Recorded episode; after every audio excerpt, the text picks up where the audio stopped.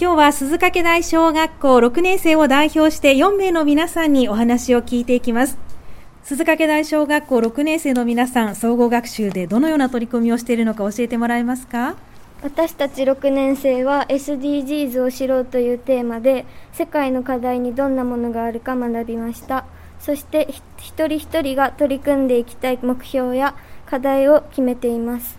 そうなんですね。どんな課題が例えばあったんですか？えっと質の良い教育をみんなにや安全な水とトイレを世界中になどの目標があります。はい、全部で何個あるんでしょうか？えっと全部で17個あります。はい、その中から一人一人がテーマを選ぶんですね。はい、はい、わかりました。ありがとうございます。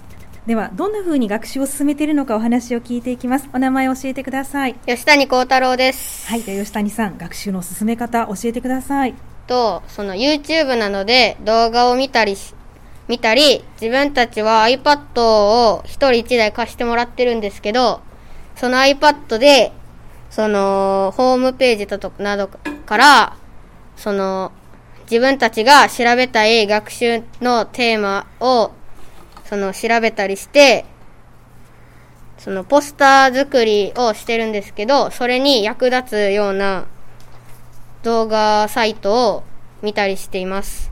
そうなんですね。これは一人一テーマ選んでいるということですか？はい、そうです。はい、それをホームページなどで調べているんですね。はい。はい、調べるのは難しくなかったですか？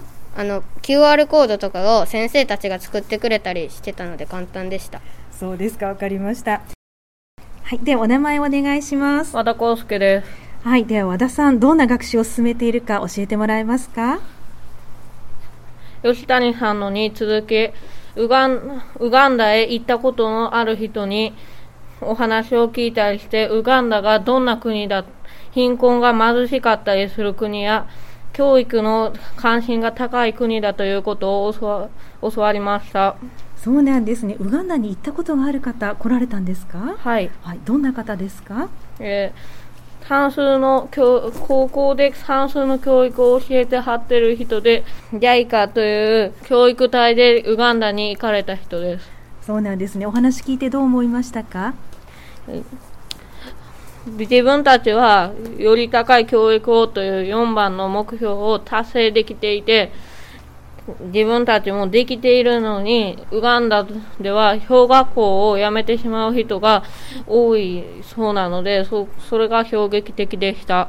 そうですか、わかりました。ありがとうございます。では、お名前お願いします。森岡友人です。はい、では森岡さんにもどのような学習を進めているのかお聞きしたいと思います。お願いします。え吉谷さんや和田さんに続き、えっと、え昔、えっと、あの、歴史のその生物の勉強をしていて、え今は公民未来塾でこう講演をしている、え奥村さんにその絵本などを通してその遺伝子でその生物っていうのは全部つながっているなどという話を聞きました。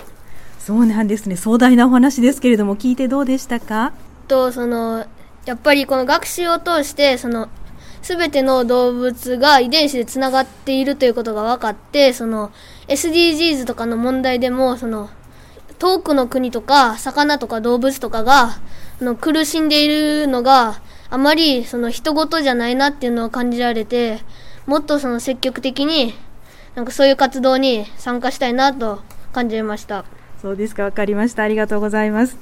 さあ皆さんが SDGs について様々な勉強をされているということですけれども、それぞれテーマを選んで勉強もされているということで、では笹井さんからどんなテーマについて勉強しているのか教えてもらえますか？私はジェンダー平等を実現しようという目標に取り組んでいます。理由は女の子だから学校に行けないなど世界では男女平等が成り立っていないのでそれを実現したいからですそうなんですね。今どんなところまで調べられましたか？今はあの小学校の女の子が学校に行けない何倍かとかを調べています。わかりました。じゃあこれからも頑張って進めてくださいね。はい。では続いて吉谷さんはいかがですか？と僕は7番のエネルギーをみんなに、そしてクリーンにというその目標について学習しています。理由はそのさっきも言ったあの、サイトとかで見たときに、自分たちは普通に電気とかをいつもついているけど、その、いつも使えない人が、その、7億人以上いるということを知り、その、せ、あの、暗かったら自分たちも生活しづらいのに、その人たちは、い、あの、大体、その、電気がついていないので、その、自分たちとの差を比較して、自分たちが、その、よりどれだけいい生活をしているのかっていうのを知ろうと思って、その学習に取り組み、取り組もうと思いました。わかりました。でもだいぶもう調べてますね。はい。はい、じゃあこれからも頑張って進めてください。はい。はい、では和田さんはいかがですか？僕は14番の海のゆ豊かさを守ろうについて調べています。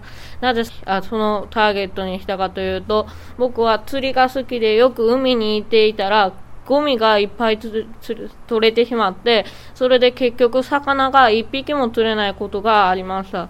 それで、今回の目標を調べるという時にゴミがどんだけ落ちていたり、あの、魚がどんだけ減っていたりしているかについて調べようと思って調べています。そうなんですね。実体験に基づいているんですね。はいそれもまた調べ学習のテーマとして入ったりするんですか？はい、えー、そうそういう時に、理由に書く時とかに、それが役立ったりししています。はい、わかりました。頑張ってください。はい、では森岡さんはいかがですか？えー僕も和田さんと同じで、その14番の海の豊かさを守ろうで、えーおばあちゃん家が海に近くて海水浴に行くんですけど、その時にそのゴミが多くて踏んで痛かったりとか結構目立ったりしているので、あのー結構その身近だなって思って、でそこから海の問題で他にどんなものがあるのかなとか、ちょっと調べてみたかったので、この、えー目標にしました。そうですか。他にどんな問題があったかはもう調べましたか？はい。はい、どんな問題がありましたか？えー海の水が、えー二酸化炭素によってその酸化しているなど他にも、えーもっといろいろな問題がありましたわかりました。じゃあこれからも頑張ってくださいね。はいはい、ありがとうございます。